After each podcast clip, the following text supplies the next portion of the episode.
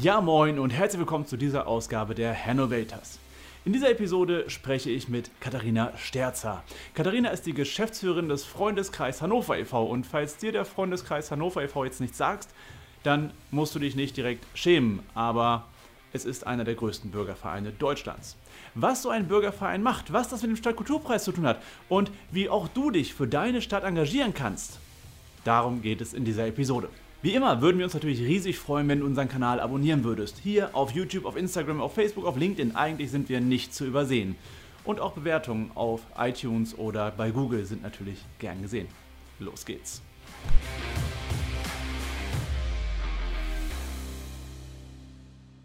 Ja, Katharina, schön, dass du hier zu uns heute ins Studio gekommen bist. Und auch wenn wir relativ weit voneinander entfernt sitzen müssen, hoffe ich, dass wir trotzdem im Gespräch so ein bisschen Nähe fabrizieren können. Da habe ich keine Zweifel. Katharina, du bist Geschäftsführerin des Freundeskreis Hannover e.V. Fallen wir gleich mit der Tür ins Haus. Der Freundeskreis Hannover hat ja über 1500 Mitglieder. Es gibt euch seit 30 Jahren jetzt ähm, und ihr seid ja einer der größten Bürgervereine Deutschlands. Wofür steht der Freundeskreis? Der Freundeskreis steht im Wesentlichen dafür, das zu verbinden, was Hannover lebenswert und liebenswert macht. Also wir bezeichnen uns als größten Fanclub der Stadt. Das ist eine schöne Formulierung. Manche 96-Fans denken sich wahrscheinlich, nein, wir sind mehr, aber. aber 96-Fans sind ja nur Fans von 96. Wir sind ja Fans von 96, von dem Kirchenverband, von der historischen Gesellschaft und von allem anderen auch. Das heißt, wir schließen 96 ja nicht aus, wir greifen sie mit dazu und freuen uns mit allen zusammen. Ja, das ist ja auch richtig. Also Hannover ist ja eine sehr, sehr vielfältige Stadt, die eher auch versucht zusammenzubringen im Endeffekt. So die verschiedenen Facetten, wenn ich es richtig verstanden mhm. habe. Ähm, was macht der Freundeskreis Hannover? Also wir wissen, Stadtkulturpreis, da kommen wir gleich auch noch drauf zu sprechen, den haben wir jetzt ja gerade filmisch umgesetzt, den kennen wir. Aber ihr macht ja so, so, so viel mehr. Also was sind so, wie sieht so ein normales Jahr des Freundeskreises aus, wenn nicht gerade eine Pandemie ist? Wir haben im Jahr zwischen 30 und 60 Veranstaltungen. Die sind unterschiedlich groß und klein. Also manchmal sind es Veranstaltungen, wo wir mit 20 Leuten durch einen Stadtteil gehen und uns den angucken. Manchmal treffen wir uns im Keller eines Gebäudes und hören dort Musik. Manchmal treffen wir uns auf dem Dach eines anderen Gebäudes und gucken uns dort Kunst und Poesie an. Ähm, die Idee ist immer die, bei einer Veranstaltung einen Ort zu sehen, den man noch nicht kennt oder innerhalb eines Ortes, den man schon kennt, etwas zu erleben, was man noch nie gesehen hat. Mhm. Oder aber, wenn man den Ort schon kennt und die Geschichte schon kennt, etwas in diesen Ort hineinzutun, was da vielleicht nicht hinpasst und was vielleicht unterhaltsam ist. Wir haben uns das immer so ein bisschen so vorgestellt, wie diese Rubbelkarten, die man von der Weltkarte kennt, dass man sagt, ich war jetzt irgendwie auf Mallorca, ich rubbel jetzt Mallorca frei. Mhm. Ähm, wir sind große Fans von diesem Gedankengang und brechen das mal runter auf unsere eigene Stadt.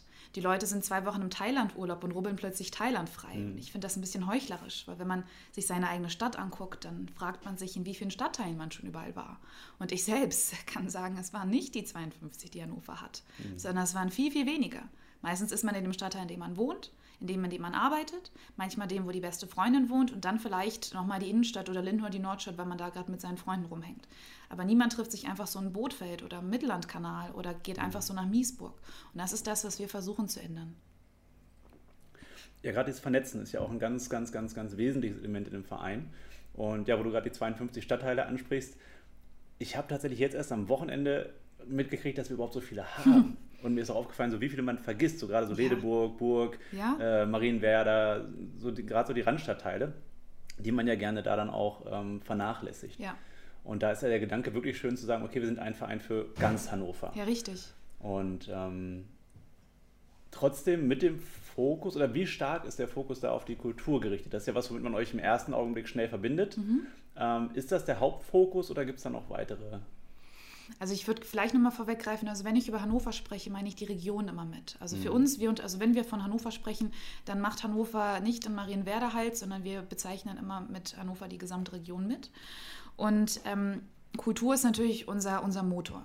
Das heißt, also ähm, gerade bei der Bewerbung zur Kulturhauptstadt haben wir gesehen, dass Kultur auch ein Motor sein kann, mit dem sich eine ganze Stadt identifiziert und mhm. auch so ein Kulturentwicklungsprogramm auch dazu führen kann, dass sich Bürgerinnen und Bürger mit ihrer Stadt identifizieren.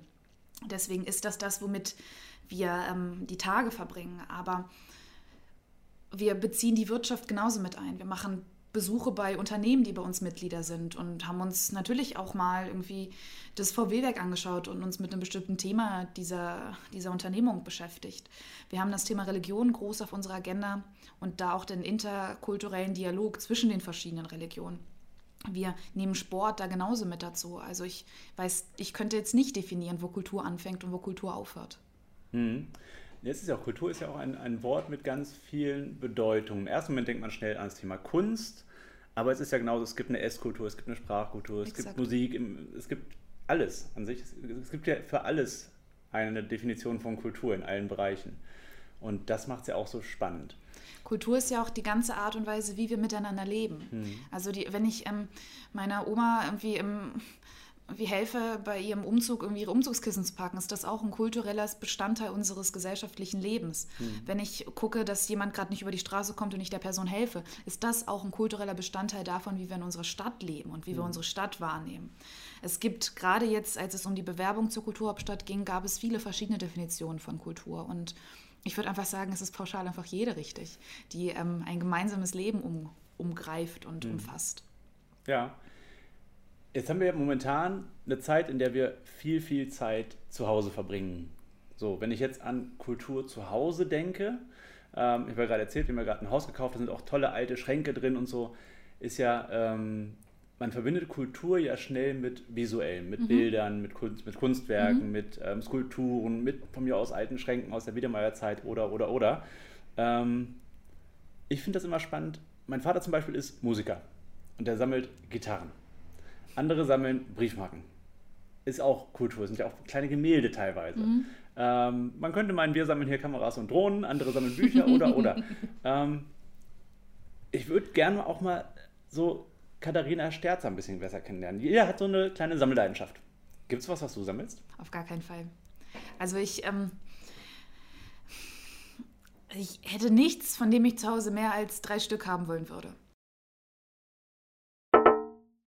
Da muss ich kurz intervenieren. Es gibt eine Anmerkung der Redaktion, denn uns wurde zugetragen, dass Frau Katharina Sterzer sehr wohl etwas sammelt, nämlich Schlüssel. Und heute, am Tag der Veröffentlichung, erhält Katharina Sterzer den Schlüssel zum großen Garten. Mhm. Also, also ich hab, ähm, bin natürlich nicht frei von Trends. Also natürlich steht auch bei mir so ein Eames Elefant und irgendwelche Stühle. Ne? So, also ich bin davon nicht frei. Ich bin auch nicht frei von Ästhetik, aber ich würde es niemals als Sammeln bezeichnen. Okay. Wenn ich könnte, also wenn ich es wirklich, wenn ich die Möglichkeit hätte, hätte ich gerne eine kleine Galerie mit so ein paar Kunstwerken. Aber auch dann mhm. wäre es eine externe Galerie und nicht der Ort, wo ich wohne. Also okay. mein Zuhause ist da eher so ein bisschen, wie soll ich sagen, ähm, aufgeräumter und klarer. Mhm. Und sobald ich von einer Sache mehrere Sachen hätte, fände ich es schon zu nervig. Ah, okay. Auch spannend. Die Weine, die ich habe, die würde ich nicht als Sammelleidenschaft bezeichnen. Die sind ja Verbrauchsgegenstände. Die bleiben nur vorübergehend. Ganz genau. Die sind temporär da und je länger sie da bleiben, desto größer würde ich mich fragen, warum sind sie immer noch da. Auch sehr schön. Ja, wo wir gerade das Wort äh, Corona bzw. Pandemie hatten, ähm, dieses Jahr ist ja alles anders. Es gab keine 60 Veranstaltungen dieses Jahr, ähm, es gab keine große Feier zum Thema Stadtkulturpreis. Ähm, der Gewinn für uns war, dass wir uns so kennengelernt haben, da wir den Film da für euch gemacht haben. Ähm, wie sieht die Arbeit des äh, Freundeskreises im Jahr 2020 aus? Also ich glaube, ähnlich wie es bei derzeit allen Kulturschaffenden ist, begann sie mit einem Seufzen. Also für uns war das am Anfang echt ernüchternd. Ich kann das nicht anders sagen. Ich hätte gerne jeder Person, die gesagt hat, dass diese Pandemie eine Chance ist, ähm, gerne eindeutig meine Meinung dazu gesagt, weil das sehe ich nicht als Chance. Ich sehe da eine ganz große Tragödie mit drin. Wir Menschen leben davon, dass wir uns sehen, dass wir uns drücken, dass wir beieinander sind, dass wir uns gegenseitig anstupsen, zusammen lachen, zusammen schwitzen, zusammen singen.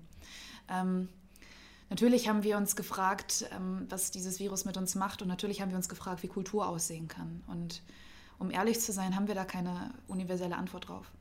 Also wenn ich eine hätte, dann hätte ich, glaube ich, einen anderen Job.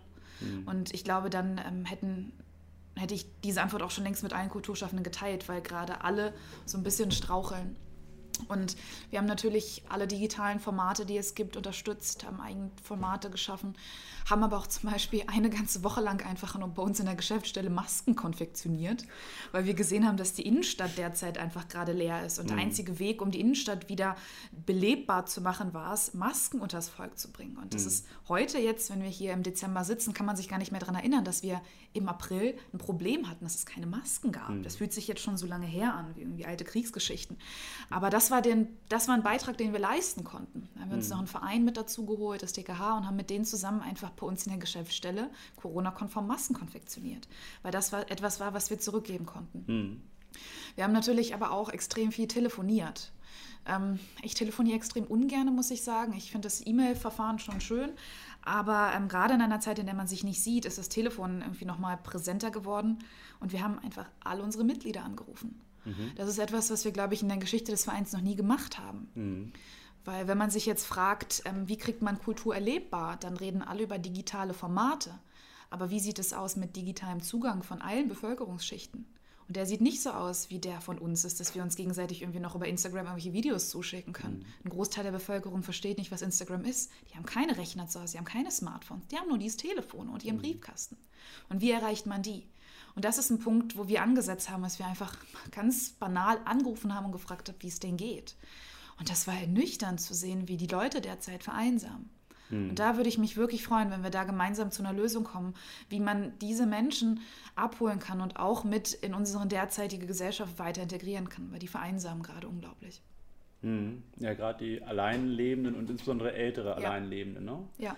Ähm, ihr seid ja über 1500 Mitglieder. Die, die man sieht, sind oftmals Funktionäre aus der Wirtschaft, Geschäftsführer verschiedener Unternehmen, die halt bei euch ja auch im Vorstand äh, und ähnlichem aktiv sind. Aber ihr seid ja, ihr sagt es auch gerade, alte Leute, alleinlebende Leute. Wie setzt sich der Freundeskreis zusammen? Ähm, ich habe das damals, als ich noch nicht in der Geschäftsführung war, sondern nur ein normales Mitglied, ähm, habe ich das probiert mal zu eruieren. Und ich habe für mich damals immer versucht zu beschreiben, was ist denn das für ein Verein? Und immer wenn mich jemand gefragt hat, wer ist denn da so Mitglied, habe ich von den letzten Leuten erzählt, die ich da getroffen habe. Und das waren immer andere. Das heißt, dann sitzen wir mal am Tisch mit jemandem, der ist freischaffender Künstler und macht zum Beispiel Pantomime auf irgendwelchen Volksfesten. Mhm. Dann gibt es jemanden, die hat ähm, einen Jahrmarktstand und verkauft ähm, so Schmalzkuchen. So, dann gibt es jemanden, der ist jetzt zwar Rentner, war aber damals Stadtsuperintendent. Mhm. So. Also ähm, ich kann da keine Personengruppe herauskristallisieren. Mhm. Es sind tendenziell, ähm, um zu sagen, was alle eint, ist dieses Grundbedürfnis nach Gemeinsamkeit und nach ähm, Hannover. Mhm. Also alle diese Leute sind, die bei uns Mitglied sind, sind gerne Bürgerinnen und Bürger dieser Stadt.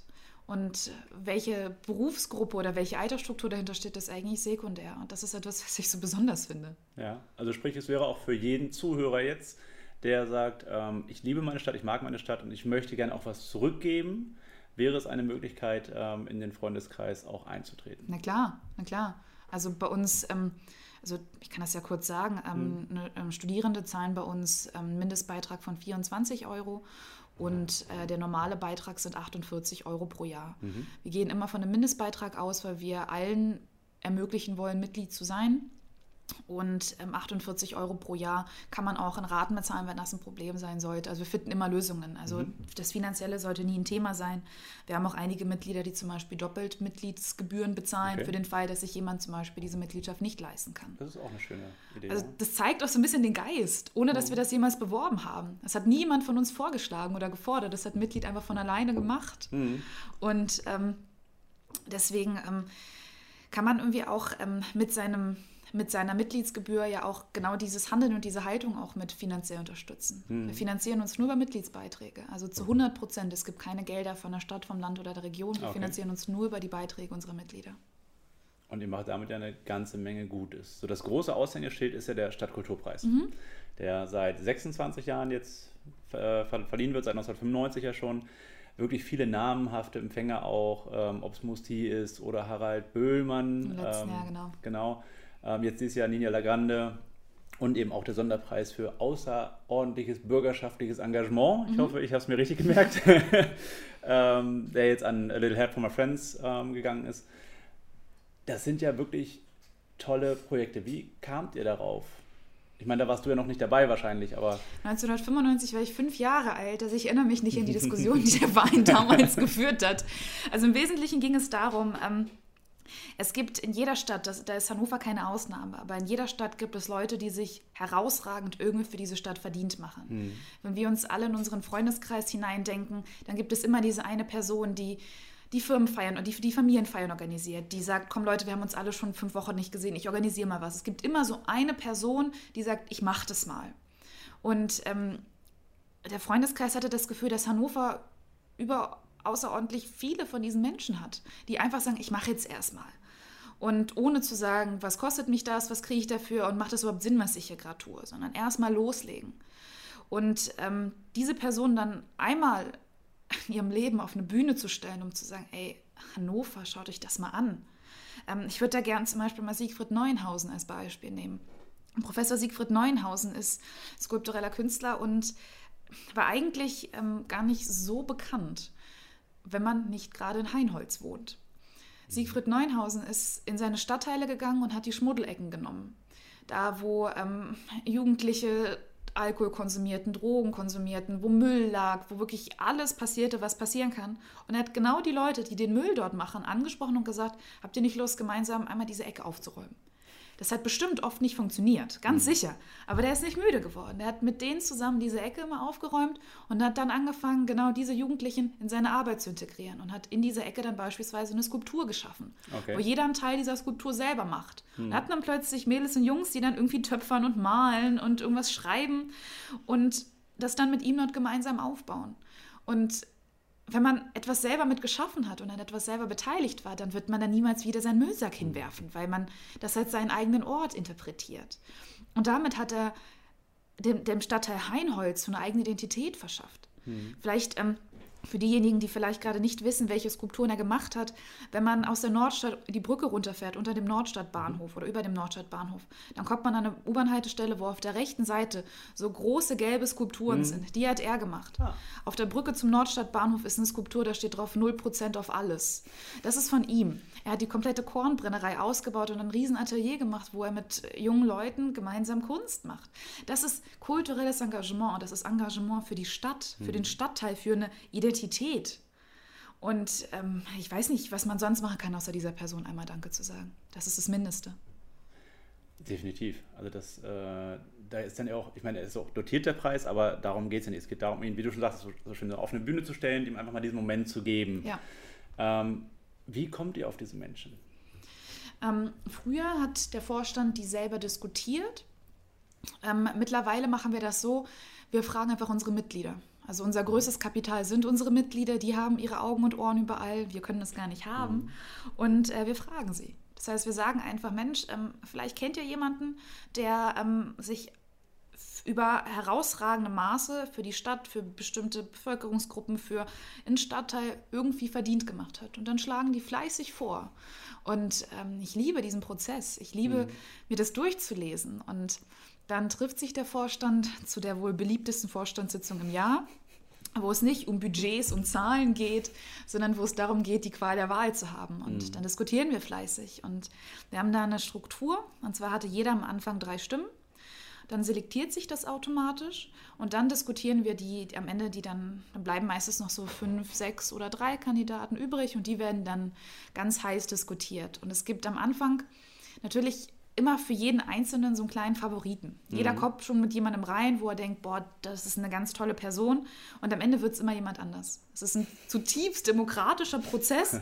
und jeder Preisträger in den letzten Jahren, seit ich da bin, wurde immer einstimmig gewählt. Ah, das ist natürlich also sehr, da, sehr schön. Da gab es nie einen Kompromiss oder sowas. Ja. Also wir sind alle immer Fans unserer eigenen Preisträger, das können wir nicht mhm. anders sagen. Das, was ich bei dem Verfahren so schön finde, ist, wenn ich jetzt einen Preis oder eine, eine, eine, eine Auswahl, eine Auszeichnung habe, auf die ich mich bewerben kann, dann weiß ich, ich habe mich beworben. Und wenn ich es nicht werde, weiß ich, man hat sich gegen mich entschieden. Mhm mit dem Verfahren, das ihr habt, würde ich jetzt ja, wenn ich jetzt letztes Jahr auf Platz 2 gewesen wäre, ich wüsste es ja gar nicht. Das heißt, es gibt ja, es gibt keine Verlierer dabei, das ja. finde ich so schön. Das ist auch etwas, was wir jedes Mal ganz groß auch für uns intern versuchen zu sagen. Nur weil wir uns für jemanden entscheiden, entscheiden wir uns nicht gegen jemanden anders. Mhm. Und ähm, wir wollen auch, also es gibt auch keinen Platz zwei oder drei. Es gibt nur einen Platz eins. Hm. So, also das ist ganz wichtig. Und das bedeutet nicht, dass automatisch jemand anders, der vielleicht auch vorgeschlagen worden ist, es weniger verdient hat. Hm. Also verdient hätten es alle. Also wenn wir könnten, würden wir, glaube ich, andauernd nur Preise verleihen. So. ja, das finde ich auch nochmal ganz wichtig. Das hattest du uns ja äh, im Vorfeld der Dreharbeiten für den Stadtkulturpreis und den Sonderpreis auch gesagt, dass der Sonderpreis ist kein Trostpreis, es ist nicht der zweite Platz, es mhm. ist ein komplett losgelöster Preis, der auch von einem anderen ähm, Gremium verliehen wird, vom Kuratorium. Ne? Ganz genau. Also der Sonderpreis, der wurde 2012 ähm, ins Leben gerufen, als man gemerkt hat, dass kulturelles Engagement irgendwie nicht alles ist, sondern dass Hannover ja auch extrem viel soziales Engagement hat. Mhm. Und irgendwie merkte man, dass man auch in der Preisvergabe des Stadtkulturpreises da irgendwann so, wie soll ich sagen, auch beispielsweise mein Mentor e.V. ausgezeichnet hat mit Otto mhm. Stender, der mittlerweile auch das Bundesverdienstkreuz bekommen hat. Ähm, ehrenamtliches Leselernhelfen ist ähm, etwas, was auszeichnungswürdig ist, aber rein faktisch ist es eher ein, ein Preis für soziales Engagement, kein Stadtkulturpreis. Mhm. Das haben wir in der Vergangenheit aber nicht so differenziert. Das Asphaltmagazin zum Beispiel mhm. hat auch mal den Stadtkulturpreis bekommen. Und da haben wir uns einfach irgendwann entschlossen zu sagen, wir möchten gerne also wenn wir schon die Qual der Wahl haben, dann haben wir sie halt doppelt. So, das heißt, dann haben wir eben einmal ganz klar kulturelles Engagement und dann einmal soziales Engagement. Mhm. Also es sind keine konkurrierenden ähm, nee. verschiedenen Gruppen, die irgendwie gegeneinander antreten, sondern es sind einfach zwei Preise, die zwei verschiedenen Institutionen oder zwei verschiedenen Personen einmal Danke sagen sollen. Mhm.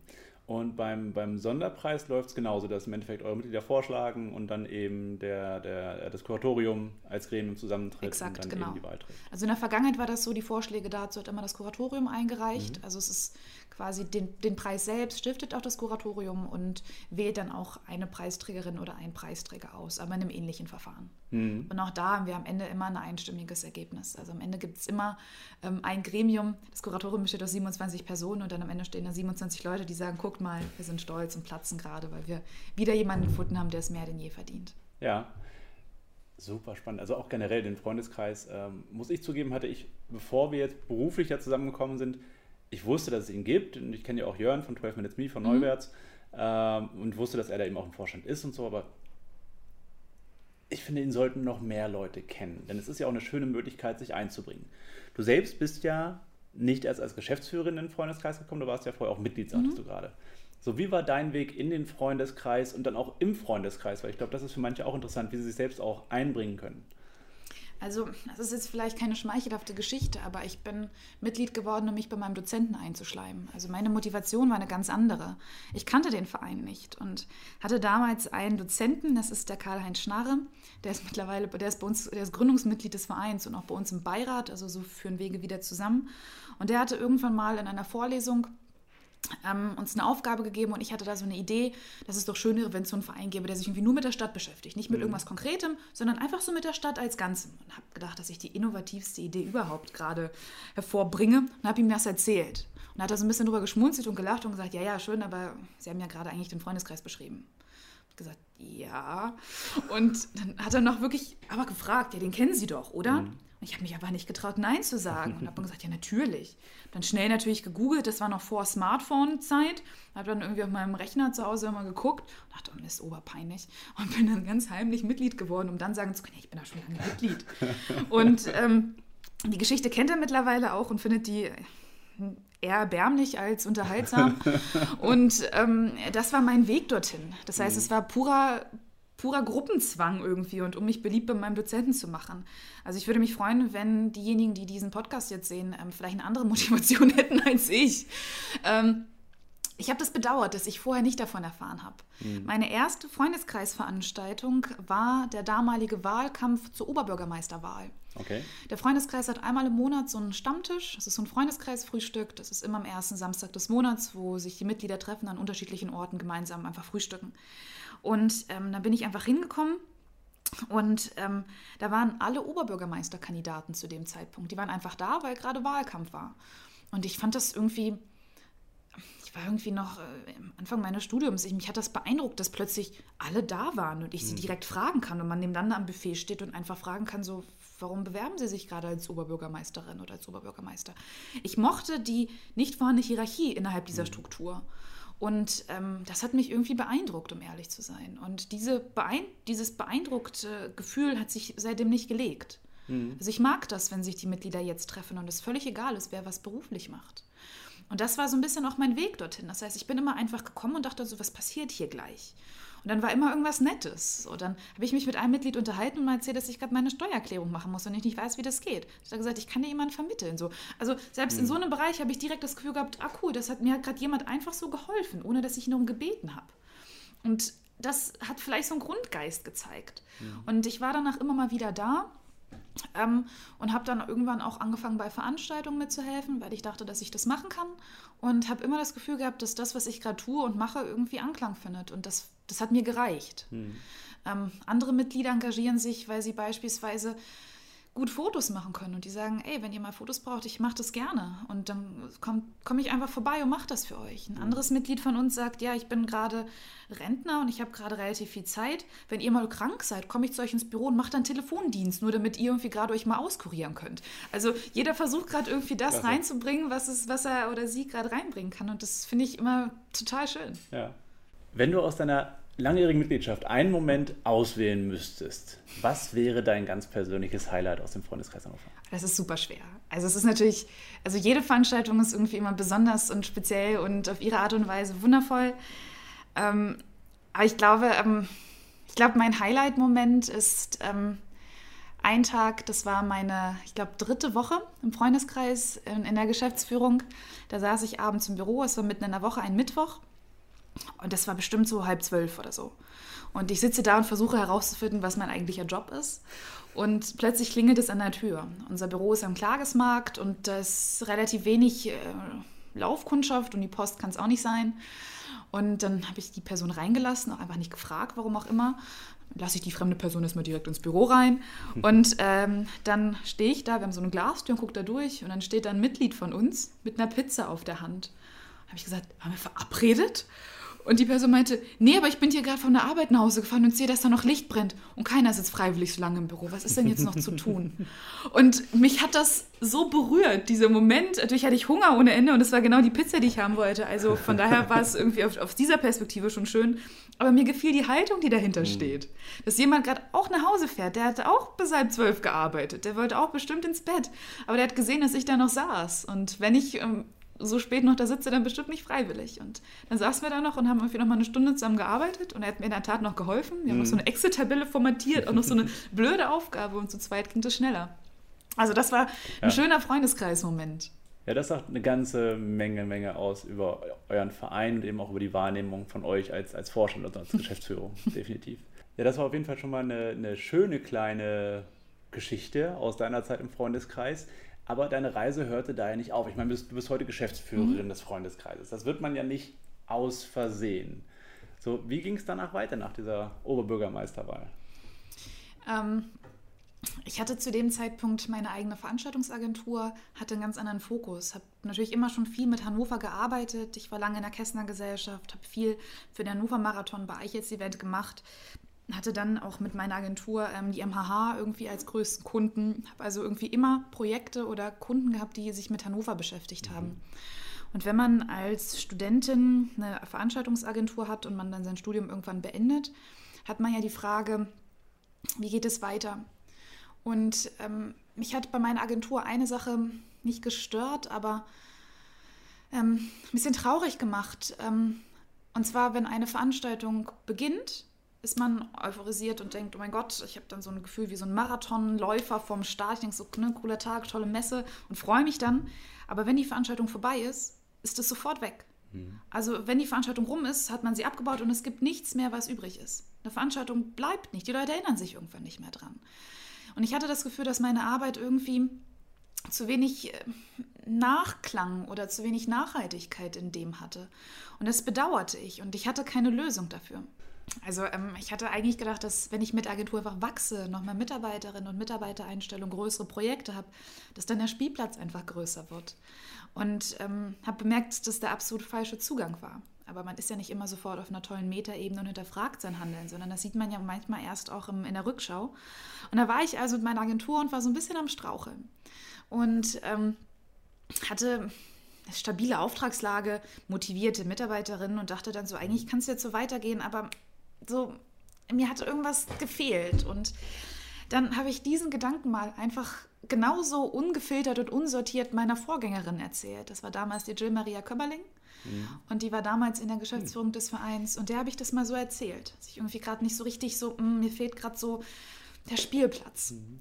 Und ähm, dann hat sie mir einfach gesagt, dann schick mir mal deinen Lebenslauf, man weiß ja nicht. Und ich wollte mich eigentlich auch nicht bewerben. Und irgendwie war das so, so eine Wabe gerade, wo ich irgendwie gerade so ein bisschen in der Luft hing. Und man arbeitet natürlich weiter und hinterfragt es dann nicht. Und irgendwann rief mich dann Matthias Görn an. Matthias Görn war damals äh, zweiter Vorsitzender des Freundeskreises Hannover. Mhm. Mittlerweile ist er der Vorstandsvorsitzende. Und er war damals ähm, äh, Direktor des Landesmuseums. Mhm. Und dann rief er mich an und hat gefragt, ob ich zu einem Vorstellungsgespräch vorbeikommen möchte. Und ich habe den Bezug zum Freundeskreis nicht hergestellt. Ich wusste, also ich habe ihn nicht in seiner Rolle als zweiten Vorsitzenden mhm. wahrgenommen, sondern in seiner Rolle mit seinem Hauptamt. Und ich dachte dann so, Landesmuseum? Weiß ich nicht. Und bin dann wieder hingegangen und habe so ein bisschen, ehrlich zu sein, nicht gewusst, was ich da mache. Mhm. Und dann saß dort ähm, noch Jörn Hutecker, der mhm. unser jetziger zweiter Vorsitzender ist und den, an dem einen oder anderen vielleicht von der 12 Minutes Me-Geschichte im Transformationswerk bekannt ist.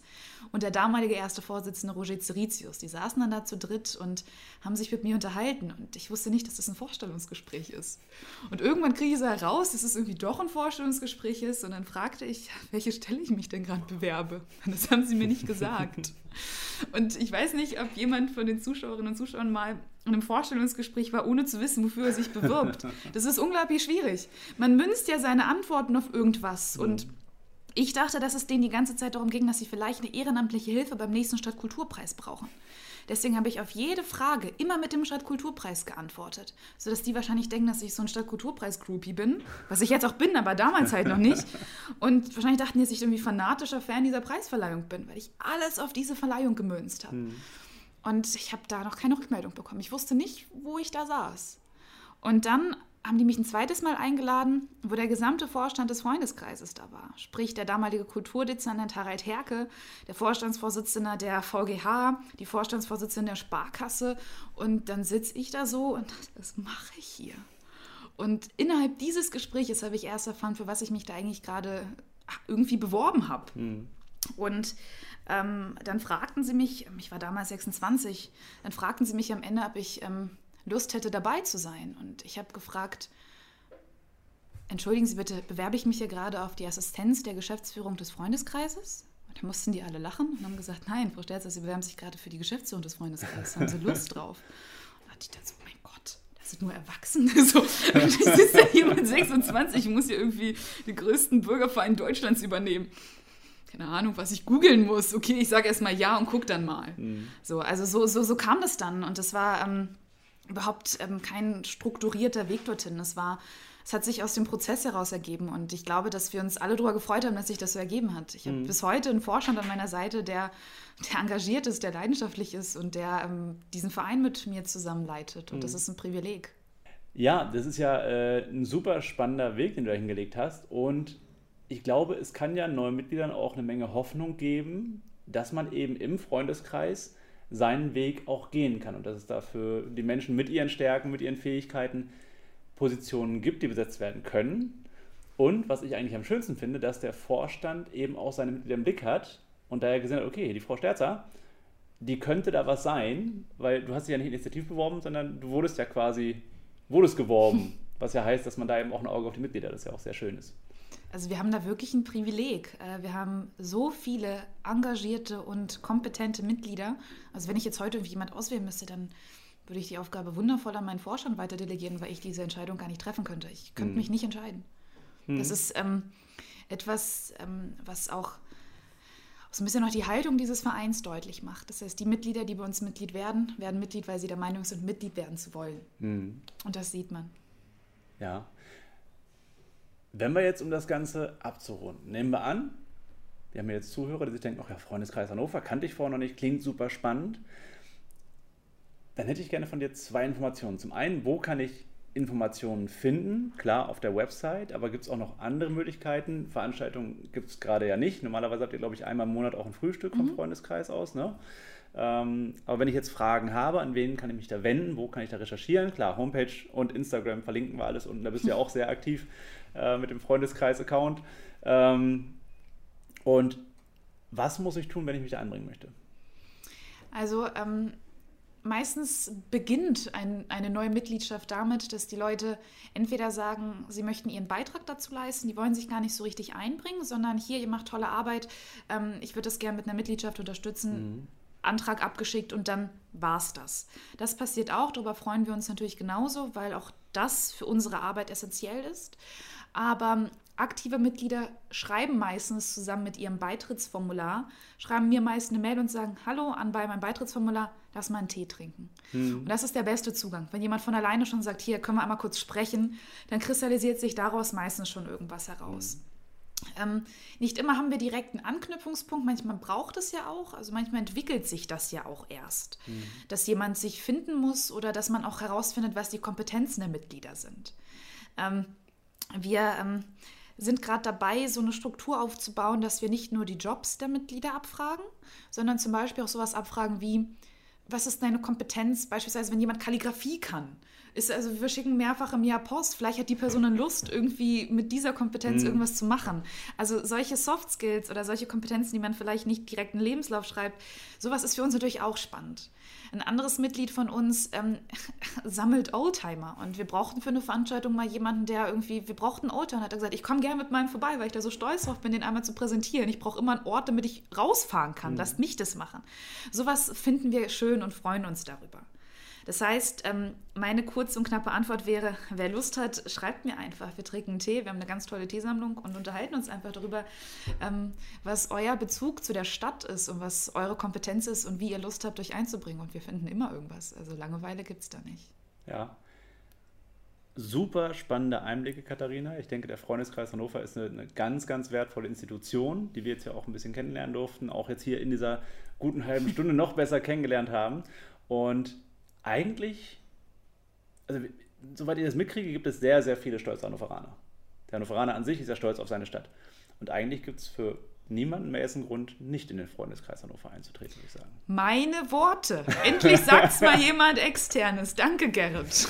Ja, Katharina, vielen lieben Dank, dass du dir die Zeit genommen hast. Äh, wir werden uns mit Sicherheit noch häufig begegnen. Und ähm, liebe Zuhörer, folgt Katharina und natürlich auch dem Freundeskreis Hannover auf allen Kanälen. Die Links findet ihr natürlich unten in der Beschreibung. Und ja, wer weiß, wo sich unsere Wege wieder kreuzen. Sicherlich noch vor dem Stadtkulturpreis 2021. Das würde mich freuen. Also vielen Dank für die Möglichkeit und auf ganz bald. Auf jeden Fall. Dankeschön. Vielen lieben Dank, dass du bis zum Ende dran geblieben bist. Wir finden, das war ein sehr spannendes Gespräch mit Katharina Sterzer vom Freundeskreis Hannover e.V. Und falls du mehr über den Freundeskreis wissen möchtest oder über uns, die Links findest du unten in der Beschreibung. Und wie eingangs erwähnt, würden wir uns natürlich alle, sowohl der Freundeskreis als auch die Innovators, freuen, wenn du uns auf Instagram, auf Facebook, auf LinkedIn folgst und natürlich auch gerne unsere YouTube-Kanäle abonnierst. Alle Links findest du in der Beschreibung. Und jetzt hau rein, viel Spaß, eine schöne Weihnachtszeit und bis nächste Woche.